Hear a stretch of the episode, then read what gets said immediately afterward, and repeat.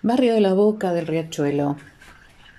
Buenos Aires es atrapante, vertiginosa, cosmopolita y a veces fantasiosa. Por momentos sentimos estar en Europa y al instante sabemos que estamos en la capital de este hermoso país, Argentina. La ciudad está dividida en 48 barrios con sus grandes diferencias y contrastes. Hoy voy a hablar sobre uno de los más antiguos barrios, La Boca, barrio de historias pintorescas, de gente de trabajo y solidaria. Comenzó a ser un barrio hace 150 años, con la creación del juzgado de paz, que nació de prestado porque no tenía un local. Así es como funcionó en el corralón de Casares, decía mi profesor. El barrio se llama La Boca porque se ubica en la desembocadura del riachuelo, en el río de la Plata, al sudeste de Buenos Aires. Es donde explota el color y se caracteriza por ser uno de los puntos turísticos más importantes de Buenos Aires. Algunos historiadores coinciden en que La Boca es el lugar en donde don Pedro de Mendoza fundó la ciudad de Santa María de Buenos Aires en 1536. Otros dicen que fue entre la boca del riachuelo y el parque Lesama. Durante muchos años, la boca fue el puerto natural y único de Buenos Aires, pero debido a problemas tales como la poca profundidad de las aguas y los bancos de arena, el puerto se trasladó un poco más al norte de la ciudad. Una imagen emblemática y reconocida es el puente transbordador de la Boca, Nicolás Avellaneda, inaugurado en 1914, que conecta la Boca con la isla Maciel. Este puente permitía el cruce de personas, carros y el tranvía que atravesaba el riachuelo montado en la barcaza. Funcionó hasta 1960. A finales del siglo XIX comenzaron a instalarse allí gran parte de los inmigrantes que arribaban a nuestro país, con preponderancia de los italianos y más específicamente los genoveses. Había tantos italianos allí que en 1882 un grupo de genoveses firmó un acta donde declaraban la República de la Boca, incluso izaron la bandera de Génova. El entonces presidente, Julio Argentino Roca, hizo quitar la bandera genovesa y puso fin al conflicto. Hablaban el dialecto geneise, dialecto de los genoveses, como si estuvieran en su tierra. Cuenta la historia que en las escuelas las maestras tenían algunos problemas de comunicación con los niños, ya que estos hablaban solo el dialecto. Es un barrio cargado de pasiones, por sus calles se escucha el tango, esa música nostálgica, sentimiento que seguramente aquellos inmigrantes que llegaron a finales del siglo XIX sentían recordando su tierra natal. También allí han nacido cantores, músicos, poetas y artistas plásticos. Uno de los más grandes referentes de los artistas plásticos de la Boca fue y es Benito Quinquela Martín. Él no tuvo una rigurosa formación académica, estudió dibujo y pintura con el maestro italiano Alfredo Lazzari, quien fue su único profesor. Luego fue autodidacta. Tenía una gran virtud, que fue pintar su ambiente, su entorno, su barrio. Y en sus obras se puede ver toda la actividad del puerto de la Boca. Pintaba los barcos, los obreros, las grúas, los bares, las cantinas. Dicen que a veces se subía a un barco abandonado y desde allí pintaba el paisaje.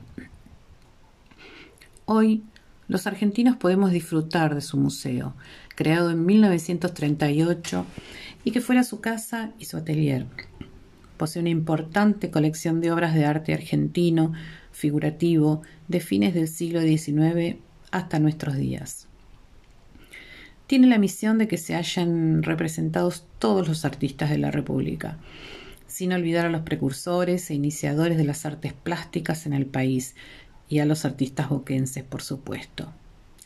Tiene amplias salas donde se exhibe el patrimonio junto a exposiciones temporarias, una terraza llena de esculturas y una sala de mascarones de proa con una de las colecciones más importantes de Latinoamérica.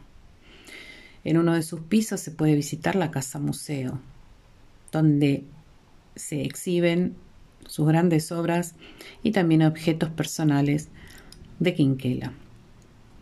Este artista plástico, Quinquela, instauraba la Orden del Tornillo, una condecoración creada por él que se le otorgaba a quienes tenían algo de genio, pero también algo de locos, es decir, a quienes les faltaba un tornillo. Y en cada entrega se ponía el uniforme de almirante de la orden, de cuyo saco pendían varios tornillos. Hacía girar varias veces al homenajeado, luego lo detenía con su bastón y le decía ya estás atornillado. A lo que agregaba siempre con humor que no lo ajustaba demasiado porque eso no es bueno que para crear hay que tener el tornillo un poco flojo. La primera ceremonia se realizó en 1948 en el estudio de Quinquela y se volvió tradición que él mismo cocinara para los invitados fideos de colores. Esta orden de tornillo se la otorgó, por ejemplo, a Tita Merelo, al doctor Favaloro, a Charles Chaplin, entre otros tantos. Con, su ingenio inigualable, él sostenía, es inútil pedirlo ni hacer méritos.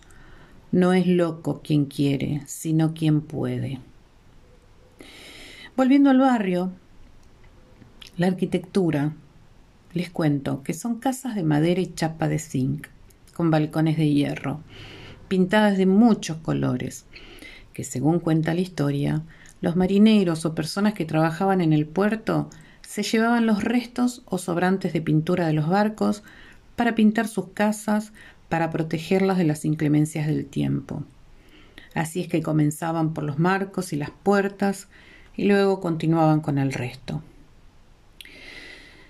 Y sin duda tenemos que visitar la calle Museo Caminito, que con sus 150 metros es uno de los 10 lugares más fotografiados del mundo, visitado por todos los turistas que llegan a nuestra ciudad.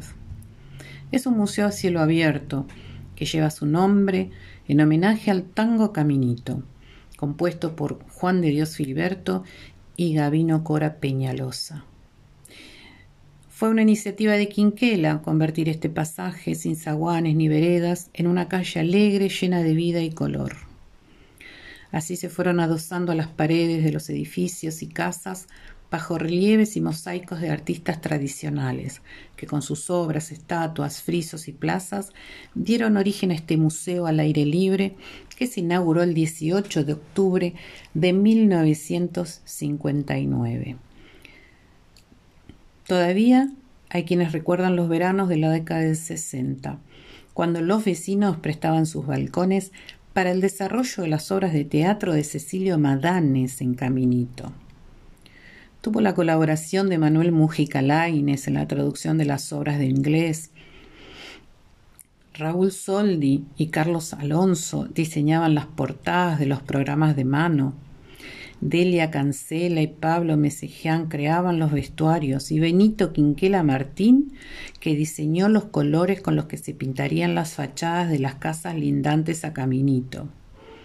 Entre esas obras de teatro tenemos Los chismes de las mujeres, La zapatera prodigiosa, Una viuda difícil, La pérgola de las flores, Sueño de una noche de verano, y actores como Antonio Gasalla, Jorge y Aida Luz, Juan Carlos Altavista, Eda Díaz, Diana Maggi.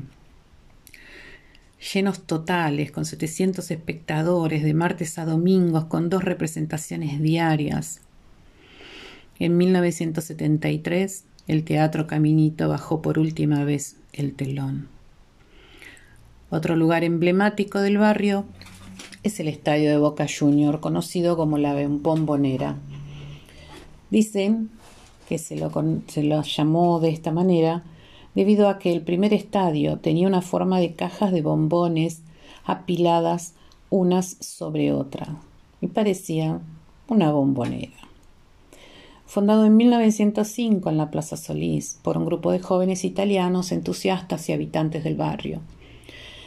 Ellos necesitaban ponerle colores a su camiseta para distinguirla, así es que le encargaron a uno de ellos, que era guinchero en el puerto, que eligiera los colores de la bandera del primer barco que ingresara al puerto, y fue un barco de origen sueco, y así surgieron el azul y amarillo que caracterizan el equipo. Este estadio se inauguró en 1940. Tiene una capacidad de 60.000 espectadores. En su fachada exterior se destacan murales de los artistas Pérez Celis y Rómulo Mació. Y en el interior un enorme mural de Benito Quinquela Martín. No quiero dejar de mencionar a los bomberos voluntarios, la dotación más antigua de Argentina. Es un barrio de inspiración y semillero de artistas plásticos. En los años 2016 y 2017 se han pintado más de 7.000 metros cuadrados de murales que se han realizado entre vecinos, artistas plásticos nacionales y extranjeros. Entre ellos, alumnos del Instituto William Morris, vinieron también muralistas de Alemania, Irlanda, México, Perú y Reino Unido, y artistas como Martín Ron y Alfredo Segatori, alias El Pelado. Todos los murales representan temas relacionados con la identidad de la boca. Algunos son abstractos, otros retratan personajes del barrio y otros abordan con humor escenas incluidas a su tradición como el fútbol y los asados. En cuanto a los restaurantes y bodegones del puerto, podemos encontrarnos con perlitas de la gastronomía, con visitantes ilustres internacionales y nacionales y muchas historias en las mesas de esos viejos bodegones. Otro lugar destacado, como el precursor del teatro comunitario, es el Teatro Galpón de Catalinas Sur, que son un grupo de vecinos que ven en el teatro la posibilidad de comunicarse con otros vecinos y lo hacen a través del teatro, la música, el circo, los títeres. Intentan recordar el valor de, sus historias universales y colectivas y recuperar la memoria que creyó y cree en un mundo mejor. Todo esto y mucho más es el barrio de la Boca. Es sinceramente atrapante. Soy Malvina Gómez, guía de turismo de Buenos Aires.